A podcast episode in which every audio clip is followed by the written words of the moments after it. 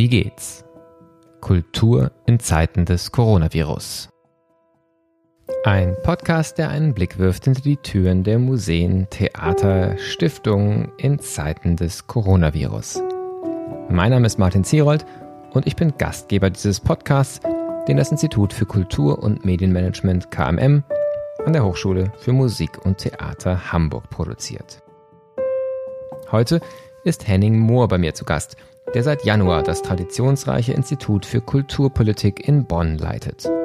Er gehört schon seit einiger Zeit zu den Stimmen, die mit klarer Stimme und bisweilen zugespitzten Formulierungen nach mehr Dynamik, Agilität, Veränderungswille in der Kulturszene in Deutschland rufen. Am Institut für Kulturpolitik wird er sich nun mit der Frage befassen, welche Rolle die Kulturpolitik dabei spielen kann, die anstehenden Transformationen zu unterstützen. Ich werde mit ihm auch darüber sprechen und ihn fragen, wie er den Digitalisierungsschub dieser Tage erlebt und für wie nachhaltig er die Aktivitäten in der Krise langfristig hält. Wie geht's? lautet der Titel dieses Podcasts. Wir interessieren uns dafür, wie es den Menschen in der Kulturlandschaft geht. Wie geht's heißt auch, wie funktioniert es? Was wird ausprobiert? Was bewährt sich? Worüber wird nachgedacht? Und was lernen wir gerade? Mein heutiger Gast Dr. Henning Mohr arbeitet seit Januar 2020 als Leiter des Instituts für Kulturpolitik der Kulturpolitischen Gesellschaft. Von 2016 bis 2019 koordinierte er das BMBF geförderte praxisnahe Forschungsprojekt Intrafo, Intrapreneurship in Forschungsmuseen am Deutschen Bergbaumuseum Bochum. Vorher wurde Henning Mohr innerhalb des DFG Graduiertenkollegs Innovationsgesellschaft heute am Institut für Soziologie der TU Berlin über die Einbindung künstlerisch-kreativer Strategien im Strukturwandel des Ruhrgebiets promoviert. Am Beispiel von Kunstprojekten der Kulturorganisation Urbane Künste Ruhr untersuchte er dabei die Innovationspotenziale künstlerisch-kreativer Interventionen. Darüber hinaus arbeitete Dr. Henning Mohr als Projektmanager der Zukunftsakademie NRW und als Referent des kaufmännischen Direktors der staatlichen Kunstsammlungen Dresden.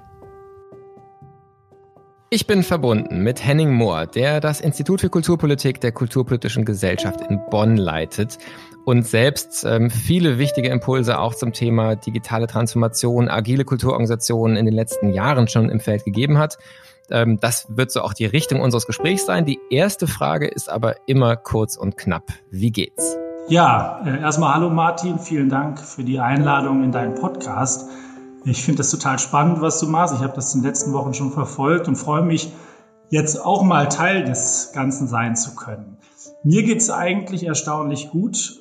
Wir haben im Prinzip vor sechs Wochen die, das Büro der Kulturpolitischen Gesellschaft, also die Mitarbeiterin, in Homeoffice geschickt und selbst gesehen, wie schnell man digital werden kann und digital arbeiten kann, wenn es sein muss. Und das Einzige, was man jetzt merkt, dass nach sechs Wochen doch so ein bisschen die Luft raus ist, äh, dass man mal wieder aus dem Homeoffice raus möchte und wieder ins Büro möchte und die anderen mal wieder in echt sehen möchte. Und das ist halt auch ein Phänomen, worüber ich gerade sehr viel nachdenke, bei all dem ganzen Digitalen, dass das reale Erleben, das reale Treffen doch so bedeutsam ist und dass das etwas ist, was Kultur ja eigentlich auszeichnet. Das ist, glaube ich, so eine Erfahrung, die gerade insgesamt gemacht wird. Was funktioniert digital und wie lange funktioniert es und was es sagen kann, was kann was ersetzen und was ist vielleicht eher auch eine ganz eigene Qualität. Ähm, jetzt habe ich zum Start kurz gesagt, du bist noch relativ frisch in der Rolle des Leiters des Instituts, äh, des Kulturpolitischen Instituts der Kulturpolitischen Gesellschaft oder Institut für Kulturpolitik. Ähm, und bist da ja auch angetreten, also aus der Außenwahrnehmung würde ich das sagen, ähm, mit einer Botschaft schon auch von Generationswechsel und, äh, und Blick nach vorne, äh, vielleicht auch Transformation, nicht nur als Gegenstand, sondern auch als eigene, ähm, sagen, eigener Prozess fürs Institut selbst. Wenn du mal zum Start ganz unabhängig vom Coronavirus sprichst, was ist so auf der Agenda gewesen für, für diese neue Rolle, die du jetzt hast? Ja, also genau. Ich bin im Januar 2020 als Nachfolger von Norbert Sievers am Institut angetreten. Und mein großes Ziel oder mein großes Thema war die Innovationsorientierung in der Kulturpolitik oder innovationsorientierte Kulturpolitik. Ich habe in den letzten zehn Jahren in ganz unterschiedlichen Bereichen der Kultur gearbeitet und gemerkt, dass Transformation, dass Veränderung, Change im Kulturbetrieb oder im Kulturbereich problematisch ist, äh, weil da doch ein sehr dominanter Status quo dort herrscht, weil, weil es irgendwie nicht gelingt, dass sich die, äh, der Kulturbereich adäquat an Publikumsinteressen anpasst oder sich vielleicht auch äh, oder vielleicht auch Probleme hat, gesellschaftlich relevante Themen herauszuarbeiten und sich an diesen zu orientieren und an diesen auch programmatisch anzupassen. Und ich habe ja in den letzten Jahren selbst auch in einem Change-Projekt innerhalb eines Museums gearbeitet und gemerkt, dass es dass diese Systeme von innen sehr träge sind und dass es sehr schwierig ist, Anpassungen oder Veränderungen in Richtung dieser gerade genannten Themen möglich zu machen. Und dabei habe ich auch festgestellt, dass das in vielerlei Hinsicht ein politisches Thema ist, weil es stärker einen Druck von außen braucht und stärker Vorgaben oder Förderungslogiken, Förderungssystematiken braucht, die darauf ausgelegt sind, dieses Thema nach vorne zu bringen. Und das war für mich spannend, das in das Institut zu bringen und diese Fragen im Institut zu diskutieren, ähm, um dadurch neue Leitlinien auch vielleicht zu erarbeiten, kulturpolitische Leitlinien, mit denen man eben diese Transformationsthemen, mit, denen man, mit denen man diese Change-Themen in die Systeme kriegen kann. Jetzt ähm, schauen wir vielleicht, sagen wir mal, kurz auf den aktuellen Moment und dann haben wir bestimmt wieder die Frage auch, was ist eigentlich grundsätzlich und was ist so eine ähm, Frage, die sich aus dieser aktuellen Krise heraus ergibt. Ähm, all die Themen, die du genannt hast, digitale Transformation auch, Innovationsorientierung, Intrapreneurship ist ja auch ein Begriff, der in deiner Arbeit ähm, auch eine große Rolle gespielt hat, wo es eine ganz spannende Publikation zu gibt, die, glaube ich, auch online einzusehen ist. Ähm, All diese Dinge scheinen gerade zu boomen. Es wird ja auch viel gesprochen vom Digitalisierungsschub, den das Coronavirus an vielen Einrichtungen bewirkt hat.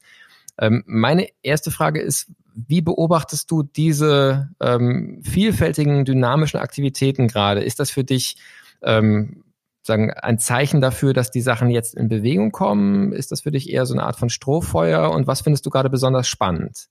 Ich finde, das hat zwei Seiten, weil einerseits tatsächlich so ein bisschen der Modus switcht eben in dieses Doing, dass man jetzt versucht, weil man hat keine andere Möglichkeit. Wenn man die, wenn sein Publikum erreichen will, in Zeiten, in denen alles geschlossen ist, muss man irgendwie versuchen, digitale Medien zu nutzen.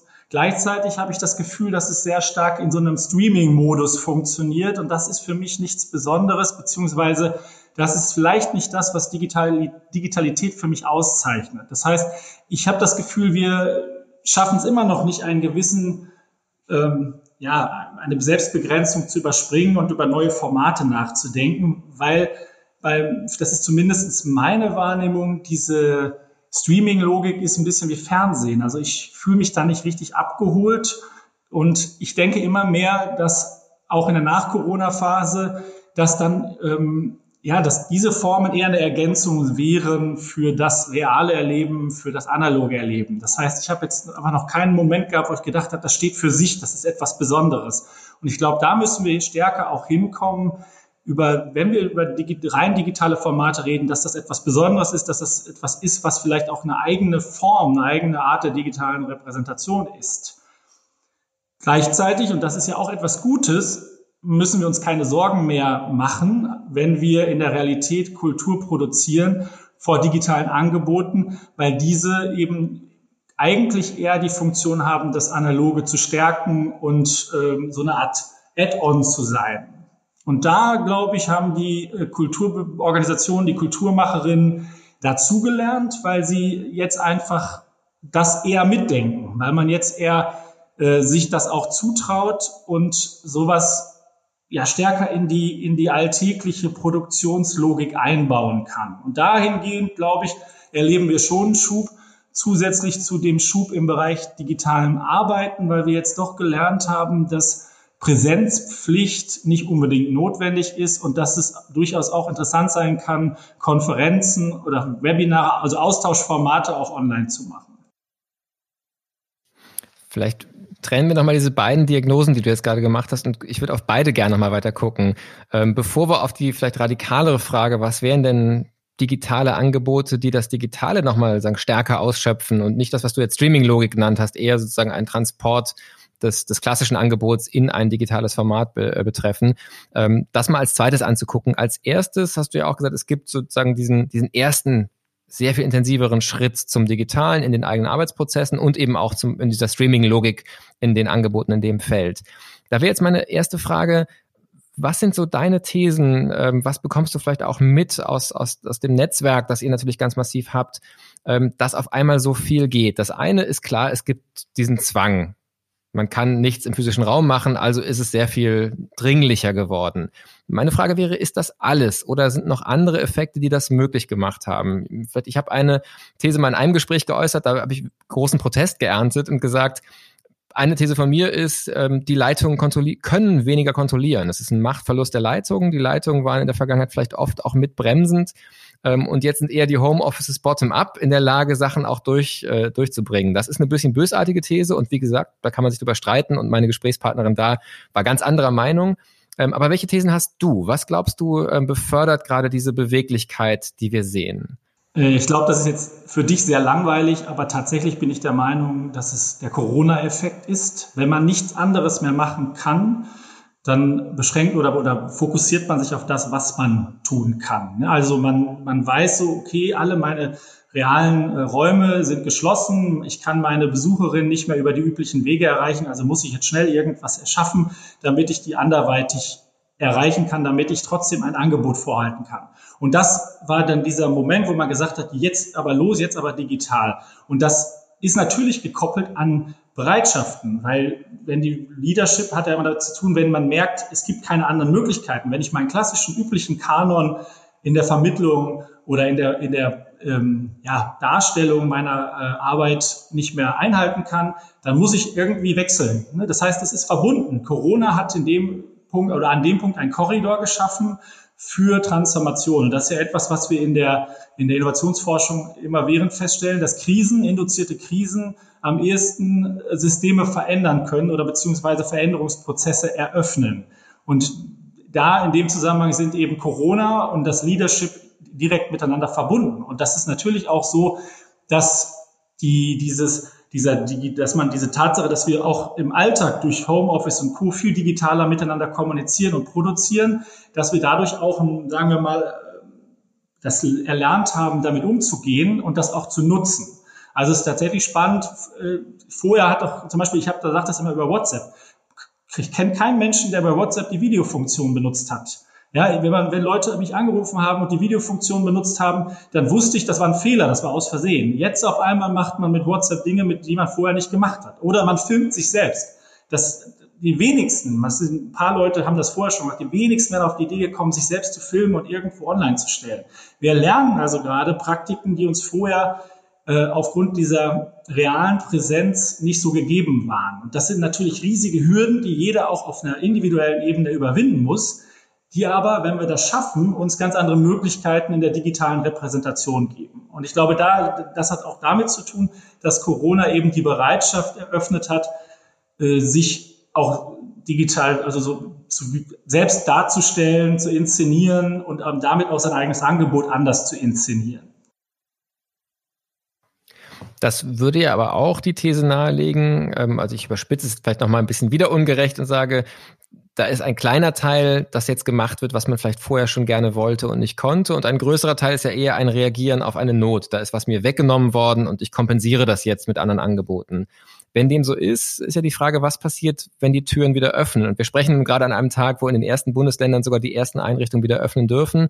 Was ist deine Erwartung? Was wird bleiben von den Experimenten sowohl in der inneren Zusammenarbeit, du hast schon gesagt, Homeoffice wird wahrscheinlich ein bisschen weniger ein äh, Politikum sein, aber über solche Facetten hinaus, was glaubst du wird bleiben und was wird dann auch wieder zurückgedreht werden? Also ich glaube, dass eben diese, diese Streaming-Logiken oder diese Formen, dass die in den Systemen ein bisschen bleiben werden, weil wir es gelernt haben, damit umzugehen und weil wir eher bereit sind, sowas mitzudenken. Weil das ist ja ein Kernproblem gewesen.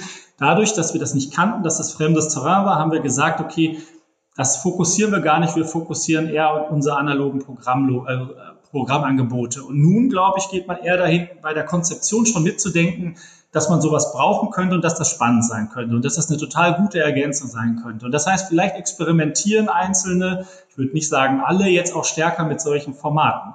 Weil das gehört ja auch zur Wahrheit, es haben ja beileibe nicht alle gemacht, sondern wir haben eine bestimmte Gruppe wahrgenommen, die dort, sagen wir, vorge vorgerannt sind, vorgeprescht sind und schnell Dinge produziert haben. Aber es war ein Auszug aus einem äh, Betrieb, der mehrere Zehntausend Organisationen hat, umfasst. Und man hat natürlich manche jetzt als, äh, als besonders innovativ oder, oder kreativ wahrgenommen, aber viele andere habe ich überhaupt nicht wahrgenommen. Und das ist halt, das gehört auch zur traurigen Erkenntnis, dass das Corona auch noch nicht, man weiß nicht, was noch kommt, aber noch nicht massiv verändert hat. Vor allen Dingen nicht in den Institutionen. Das heißt, die Institutionen äh, produzieren, glaube ich, oder können immer noch genauso weiter produzieren wie bisher. Das jetzt, ich weiß jetzt nicht, ob das zu weit führt, aber ich meine, das ist ja auch ein generelles Problem, was wir haben. Die Institutionen stehen unter einem enormen Bestandsschutz während Corona. Ich meine, natürlich sind auch die massiven finanziellen Problemen unterliegen oder unterliegen massiven finanziellen Problemen, aber sie sind abgesichert. Der andere Teil, der wirklich existenziell bedroht ist, da ist ja die Frage, was bleibt übrig? Und da erwarte ich viel innovativere äh, Aktivitäten, weil viele sich quasi aus dem Nichts neu erschaffen müssen. Und das gibt einem Raum, natürlich viel kreativer und experimenteller vorzugehen und sich auch für Dinge zu öffnen, die man vielleicht vorher gar nicht auf dem Schirm hatte.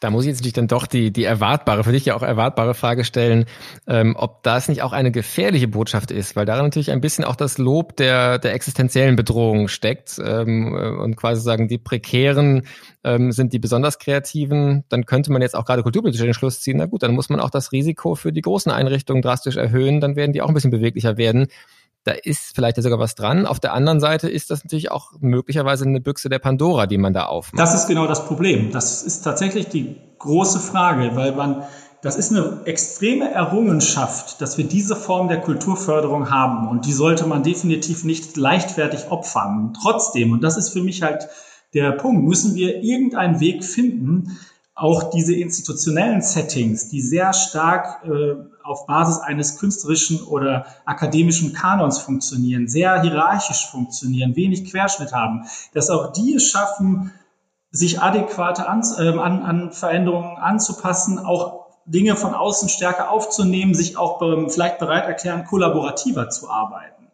Und das ist paradoxerweise oft nur durch induzierte Krisen möglich. Und der Korridor schließt sich oftmals dann, wenn die Krise weg ist. Ich habe das ganz oft erlebt. Es gibt ja in manchen Kontexten so etwas wie externe Evaluierung, die an bestimmte Förderungen gekoppelt sind. Wenn so etwas anstand, dann hat man richtig gemerkt, das System ist äh, in Trouble, so es muss etwas passieren. Es gab plötzlich eine große Dynamik, dabei sind kreative Dinge entstanden. Dann wurde man evaluiert, es hat irgendwie funktioniert und im nächsten Moment war wieder, okay, machen wir so weiter wie bisher. Und das ist für mich ein großes Problem, weil wir können es uns nicht mehr leisten, diese, diese Statik, dieses, dieses Undynamische vor uns herzutragen, weil wir reden immer wie momentan sehr oft über den Faktor Systemrelevanz.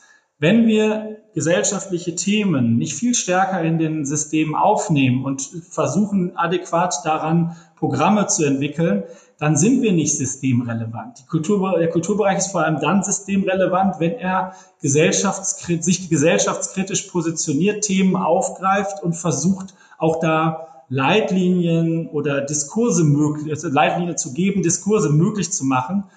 Und im Moment habe ich da ganz oft das, ja, habe ich selber ganz oft Probleme damit, weil ich das Gefühl habe, das schaffen wir ganz oft nicht. An der Stelle würden bestimmt jetzt viele protestieren, die aber vielleicht auch in ihren Einrichtungen auch damit anders umgehen. Das ist immer auch die Herausforderung. Man lässt sich leicht widerlegen an den Beispielen, die genau das tun. Ähm, und trotzdem gibt es, würde ich dir auch absolut zustimmen, eine ganze Reihe von Einrichtungen, für die die Kritik sicherlich zustimmt, also zutreffen würde. Wenn wir mal auf die Kulturpolitik dann an der Stelle gucken, weil das hast du vorhin ja auch angesprochen, das erlebe ich oft, wenn ich beispielsweise Change-Projekte begleite, ähm, dann passieren die oft in geförderten Projekten. Und dass aus diesen Projekten dann in die Organisation was abstrahlt, das ist sozusagen die eigentliche Herausforderung, wo innen drin auch oft große Frustrationen herrschen und ganz oft gesagt wird, naja, solange unsere Leitungen aber auch nicht gemessen werden an einem Wandel, solange sozusagen die, die Erfolgskriterien der Politik weiter die alten sind, warum sollte sich eine Intendanz, warum sollte sich eine, eine kaufmännische Leitung von einem Museum ähm, denn auf diesen mühsamen Weg machen, ähm, wenn es am Ende zum Beispiel auf Ministeriumsseite, ähm, Kulturbürgermeisterinnenseite keine Rolle spielt. Was siehst du denn kulturpolitisch als den Hebel, ähm, um da was zu tun?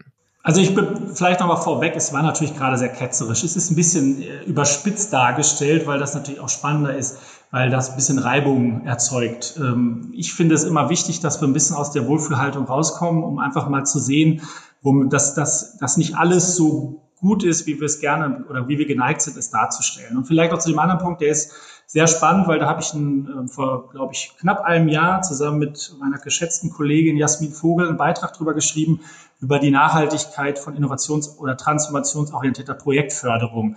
Und da sehe ich enorme Probleme, weil diese Töpfe fast immer an der Struktur scheitern.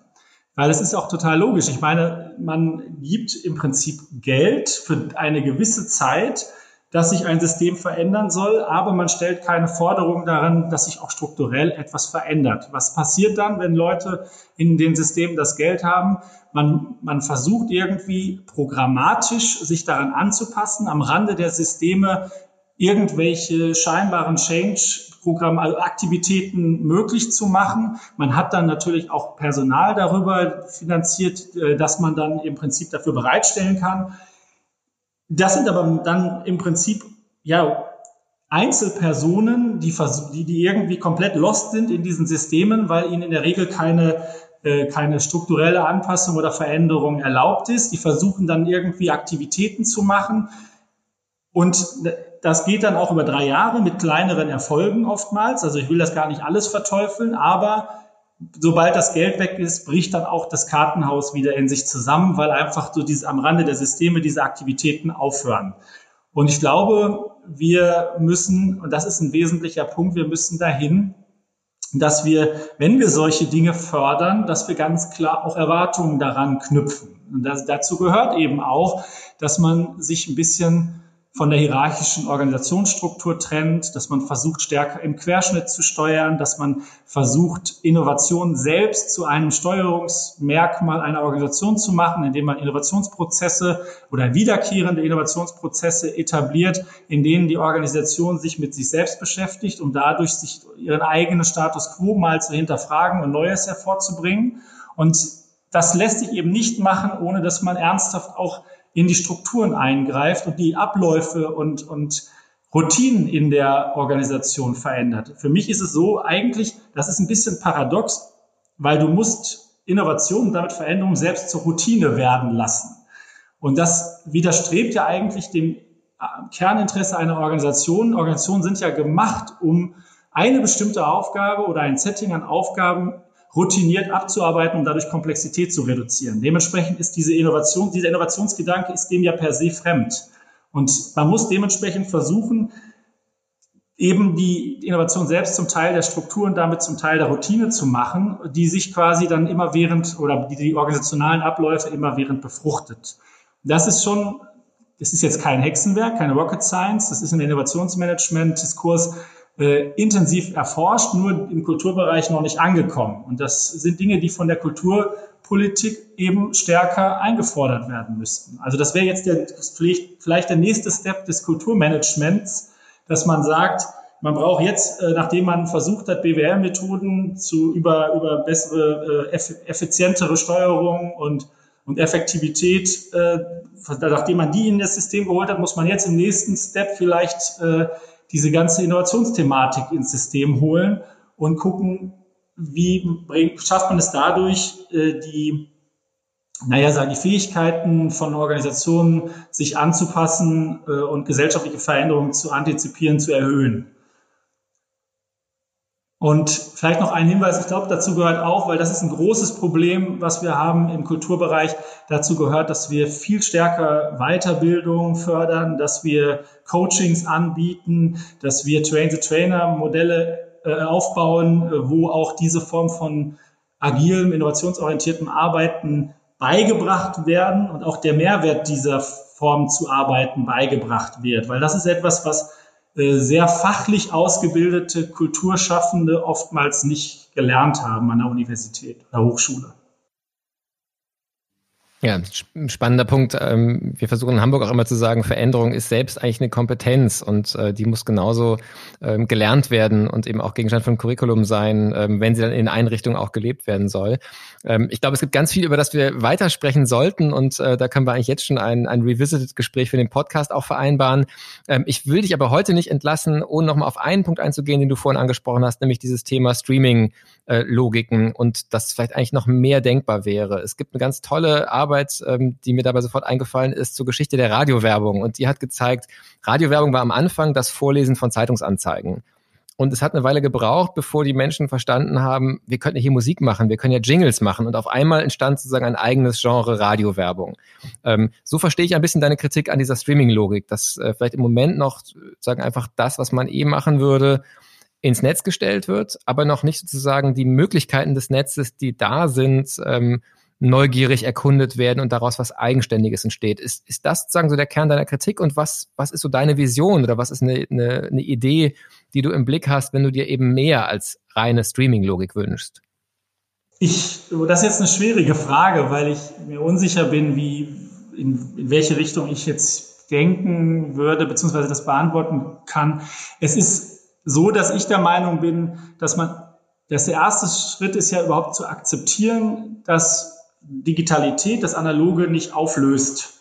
Davor hatten Museumsmacherinnen in den letzten Jahren immer Angst, immer vor dem Verlust des, der, der, der Aura des Objekts und des, der Verlust der Bedeutung des, äh, des realen Ortes. Und das, was wir jetzt ja lernen, ist, dass man diese Angst eigentlich gar nicht haben muss, sondern ähm, dass im Prinzip man durch den realen Ort, durch die, die reale Präsenz so viel Bedeutung hat und so viel, dass das so, so im Prinzip in, in, der sozialen, also dass die, der Mehrwert in der sozialen Interaktion liegt, die damit zu tun hat, dass dieses digitale Produzieren eben in dem Punkt eher eine Ergänzung ist, dass man also etwas koppeln kann. Und da finde ich, sollte man auch stärker hinkommen, dass man diese Form der digitalen Repräsentation mitdenkt, von Anfang an konsequent und versucht, dadurch Formate anzubieten. Zusätzlich gibt es mit Sicherheit auch Formen reiner digitalen Produktion und Repräsentation, mit denen wir experimentieren müssen.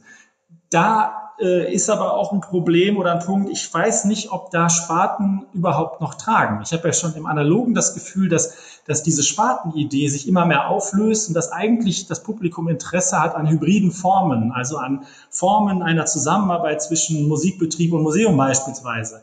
Und das ist etwas, was ich im Analogen schon kritisiere, dass wir Sparten aus der Moderne vor uns herschieben, ohne darüber nachzudenken, ob wir nicht viel stärker auch spartenübergreifende Aktionen, Aktivitäten, Kunst fördern müssten. Und das ist im Digitalen noch viel stärker, weil das Digitale, ich glaube, eine ganz eigene Kunstform hervorbringt, die man erforschen muss, wo ich jetzt auch keine, keine, ähm, ja, kein, nichts aus dem Hut zaubern kann, was deine, was dich jetzt begeistern würde, so, sondern für mich ist eher auch da wieder ein Punkt, dass man dafür eigene Fördersystematiken schaffen muss, die das stärken und diese Art zu arbeiten und zu denken stärken, weil ich darin tatsächlich Potenzial für die Zukunft sehe. Also eher so die Einladung, sich dann neugierig, experimentell auch auf den Weg zu machen. Ja, ähm, wir müssen für heute, zu, ja, Entschuldigung, wir, müssen für heute, glaube ich, zum Abschluss kommen. Ähm, die letzte Frage aber, ähm, die immer gestellt wird, ist die Frage nach der Inspiration. Wo findest du denn gerade in diesen ja sicherlich auch bei euch aufregenden und, und ähm, vielfältig herausfordernden Zeiten Ausgleich und Inspiration? Und gibt es vielleicht einen Tipp, den du teilen magst? Ja, total gerne. Und zwar haben wir eine informelle Arbeitsgruppe Agile Kultur gegründet und die trifft sich immer äh, mittwochs von 18 bis 19 Uhr mit einem eigenen ja, informellen Zoom-Treffen. Und äh, dort tauschen wir uns mit einigen äh, Leuten, die in diesem Diskurs schon drin sind, über diese Fragen aus, wie man es schaffen kann, den Kulturbereich agiler aus, äh, auszu oder, oder aufzustellen und sie, den, den Kulturbereich eben in diese Richtung zu verändern. Und das ist etwas, wo ich mich momentan wöchentlich sehr abgeholt fühle, wo wir einen spannenden Austausch haben mit Praktikerinnen, die versuchen, das in ihren Systemen möglich zu machen, dieses, also die eigene Organisation anzupassen und Veränderungen durchzusetzen. Und ich glaube, dass das auch ganz gut ist, so als eine Art oder eine Form kollegialer Beratung. Gerade im Moment, weil Corona, da wir stehen alle so ein bisschen vor großen Fragezeichen und das hilft so ein bisschen als Ausgleich, um sich einfach mit diesen Themen nochmal anders auseinanderzusetzen und vielleicht die richtigen Schlussfolgerungen zu ziehen. Wunderbar. Den Hinweis auf den Termin und dann auch ähm, einen Link, wie man sich dazu melden kann, nehmen wir gerne Hi, auch ja. auf die Website vom Podcast mit auf. Genau, perfekt. Ähm, für heute ähm, kommen wir zum Abschluss. Ich habe schon gesagt, ich glaube, es gibt ganz viele Themen, die das Kulturleben in Deutschland ja auch lange über diese erste Phase der Krise hinaus begleiten werden. Ähm, es geht tatsächlich um den großen Transformationsprozess der Gegenwart. Dazu bleiben wir hoffentlich im Gespräch und werden bestimmt auch nochmal die eine oder andere Folge für diesen Podcast produzieren. Für heute sage ich erstmal vielen Dank für deine Zeit und für deine Anregung. Ja, auch dir vielen Dank für die Einladung.